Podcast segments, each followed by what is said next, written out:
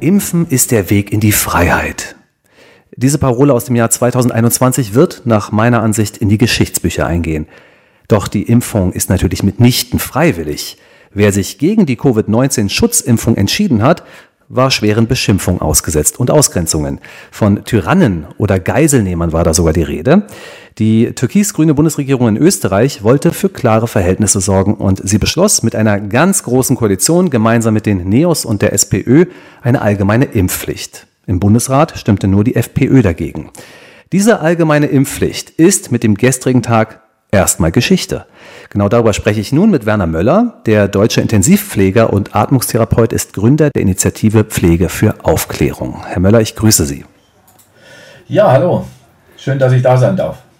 Lassen Sie uns mal in Österreich beginnen. Wie war denn Ihre Reaktion, als Sie vom Ende der allgemeinen Impfpflicht in Österreich gehört haben?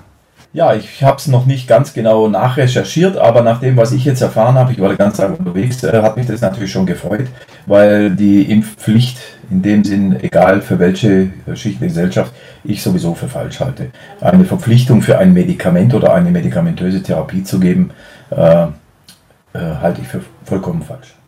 Schauen wir uns mal kurz an, was der österreichische Gesundheitsminister Johannes Rauch dazu sagt oder auch geschrieben hat. Ich habe es gerade nochmal bei Twitter gefunden. Die Impfpflicht hat die Gräben in der österreichischen Gesellschaft vertieft. Sie hat Menschen gegen die Impfung aufgebracht, die sonst vielleicht zu überzeugen gewesen wären. Diese Abwehrhaltung geht so weit, dass manche Menschen auch andere Covid-Schutzmaßnahmen nicht mehr mittragen. Ich würde fast sagen, Herr Rauch folgte auch den Argumenten, die Sie früher vorgebracht haben. Sind Sie jetzt zufrieden? Natürlich. Äh, wir haben ja eine medikamentöse Therapie, äh, die Impfung, ich bin ja nicht generell Impfgegner, ich habe auch viele Impfungen, äh, die Politik nutzt eine medikamentöse Therapie, um Politik zu machen und Kontrolle auszuüben.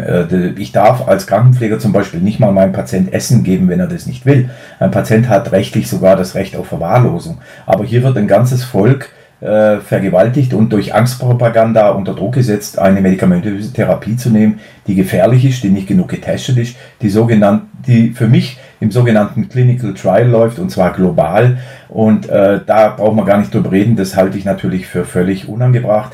Ich sehe ja auch und wir sehen in unserem Netzwerk seit Anfang an der Impfkampagne Impftote.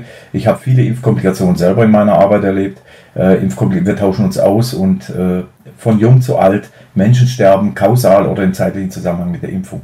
Äh, was hier die Politik macht, zum allen voran unser oberster Corona-Lügner Karl Lauterbach, ich nenne ihn nur noch oberster Corona-Lügner, weil er lügt. Äh, er ist ja auch Arzt und im Prinzip begeht er tausendfache Körperverletzung bis hin zum, äh, ich weiß nicht, wie man das nennt rechtlich, aber Menschen sterben, weil sie sich impfen lassen, nicht unbedingt aus Angst vor Corona, sondern weil sie weiterhin in der Gesellschaft funktionsfähig bleiben wollen, in Urlaub gehen wollen, ihre Arbeit behalten wollen.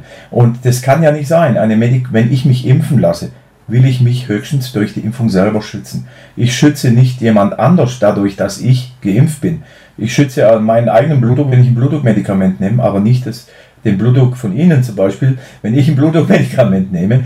Was die Politik sagt, ist zu den meisten Punkten medizinisch falsch, ist es eine Lüge, es ist politisch. Der Herr Lauterbach schert sich überhaupt nicht um das Schicksal der Menschen, der vulnerablen Gruppen.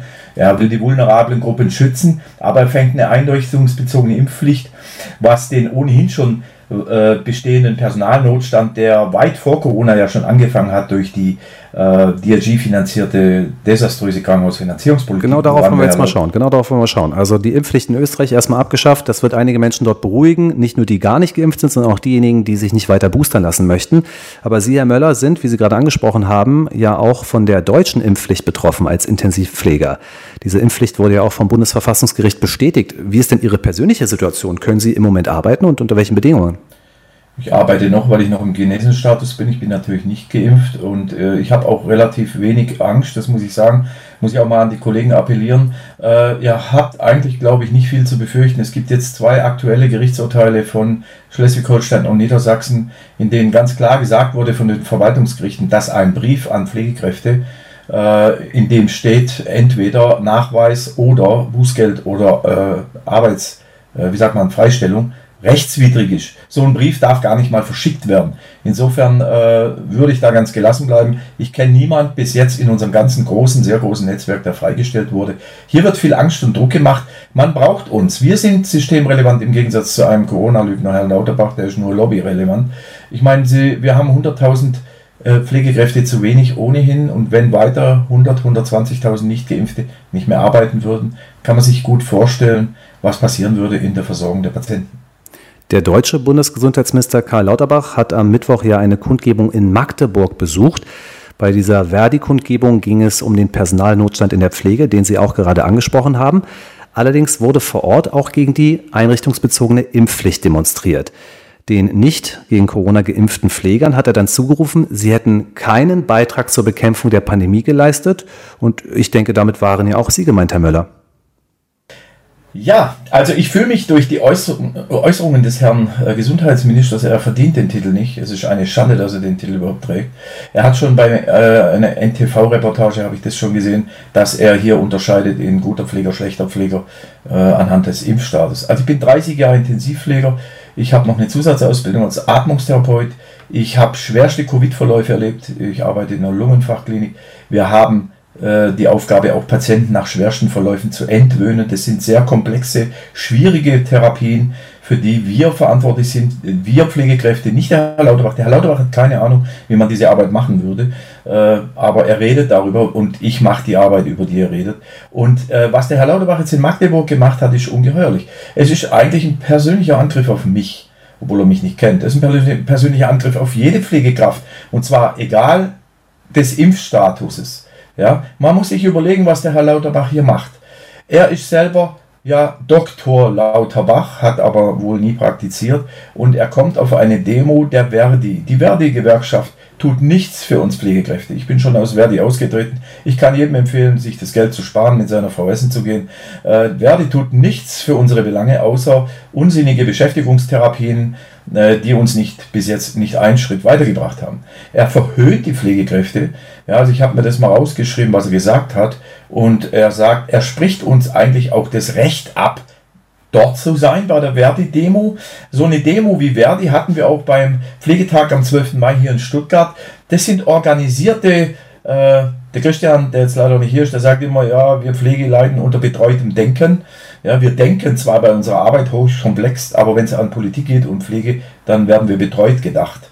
Und, Herr Lauterbach äh, äh spielte möglicherweise darauf an, dass es sich hier um eine Demonstration gegen den Pflegenotstand handelt. Die, diese Demonstration unterstützt er, aber er war dagegen, dass man diese Demonstration nutzt, um gegen die Impfpflicht zu demonstrieren.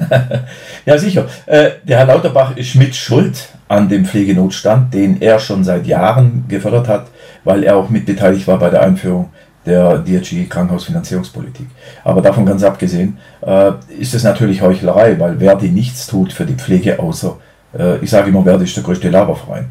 Ja, und äh, er, der Herr Lauterbach hat ja gesagt, äh, als die Leute protestiert haben und gerufen haben und sich lauthals äh, bemerkbar gemacht haben, hat er gesagt, sie haben kein Recht hier zu sein. Sie haben keinen Beitrag geleistet in der Pandemie. Das ist natürlich ich finde, da, also spätestens jetzt muss er zurücktreten. Ja, wir haben gearbeitet, als die Pandemie losging.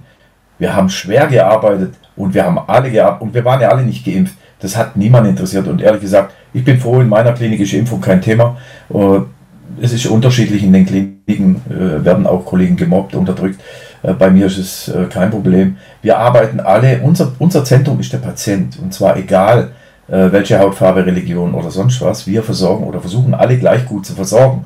Jetzt werden wir selber diskriminiert von einem Gesundheitsminister, der meiner Meinung nach hoch inkompetent ist und hoch psychisch auffällig.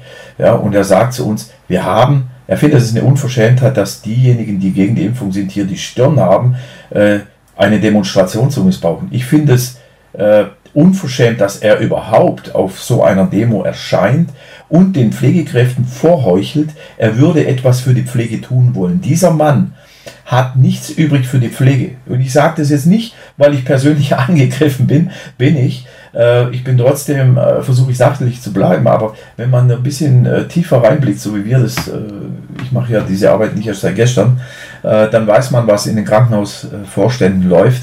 Und es geht mittlerweile in den Kliniken nur noch ums Geld. Es ist ein Profit, der natürlich äh, mit der Pharmaindustrie, mit der Macht der Krankenkassen äh, sich verselbstständigt hat und Politiker wie Lauterbach sind hier sehr stark beteiligt.